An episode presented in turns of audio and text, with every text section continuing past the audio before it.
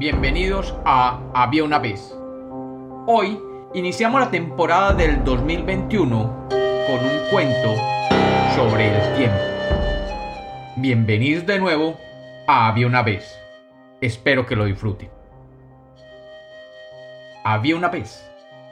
Había una vez un hombre que con cara sombría se acercó a su máquina de escribir con la intención de narrar los hechos que lo habían llevado a aquella pesadilla sin límite.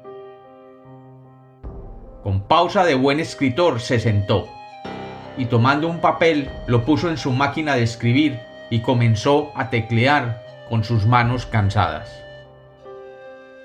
Esta mañana de domingo me levanté temprano, como lo he hecho todos los domingos que tengo memoria.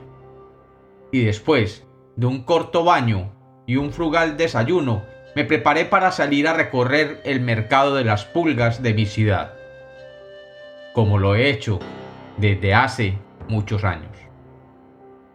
Mi pasión por recorrer los pequeños ventorrillos en busca de objetos curiosos o novedosos me nació desde muy joven y me ha acompañado hasta estos años de adultez. Por años he disfrutado del placer de acercarme a los puestos de venta llenos de cachivaches y deleitarme con la apariencia de estos miles y miles de objetos expuestos de forma casual en este mercado de las pulgas local.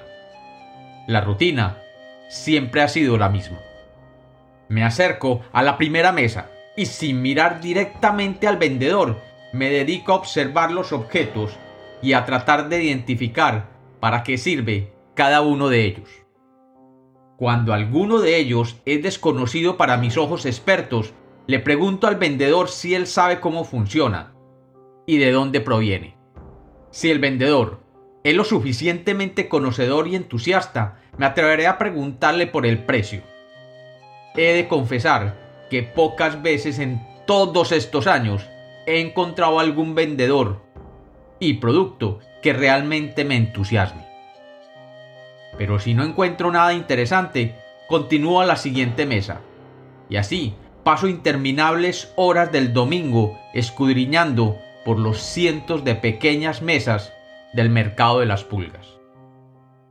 Hoy, domingo por la noche, mientras escribo esto, tengo claro que no esperaba encontrar nada especial, nada más allá a los usuales cachivaches y piezas en mal estado que usualmente se encuentran en estos lugares.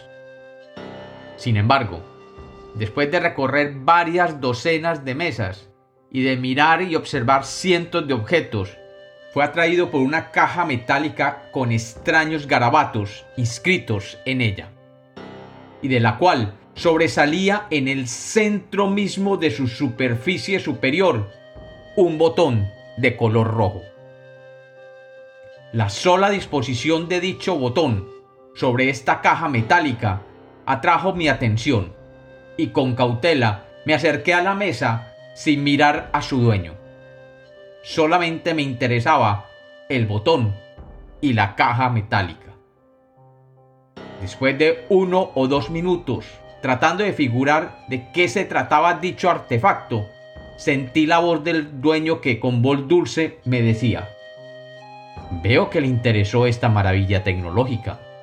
Sorprendido, solo acaté de decir, lo siento, disculpe, que no lo saludé antes.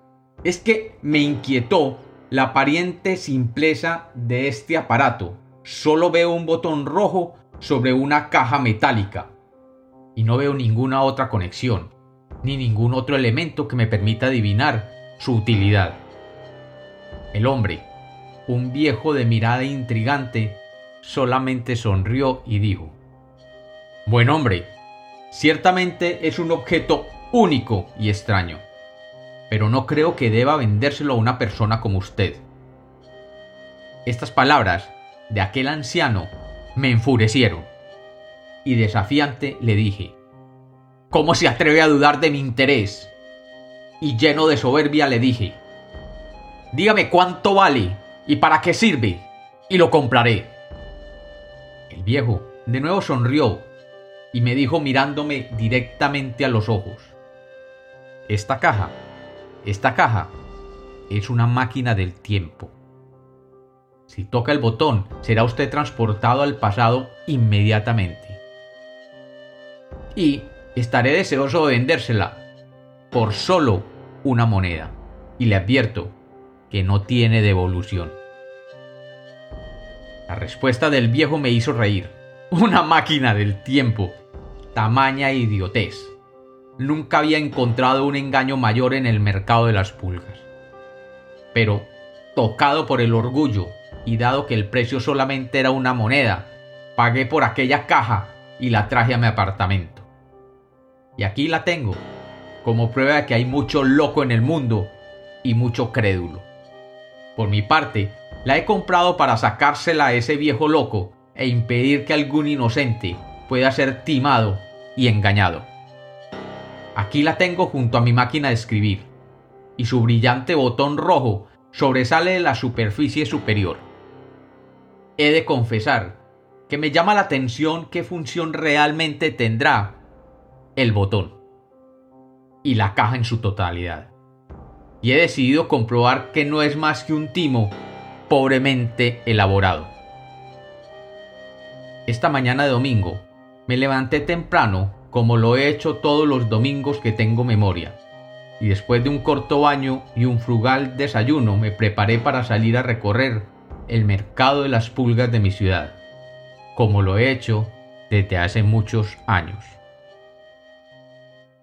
Y como los cuentos nacieron para ser contados, este es otro cuento de Había una vez.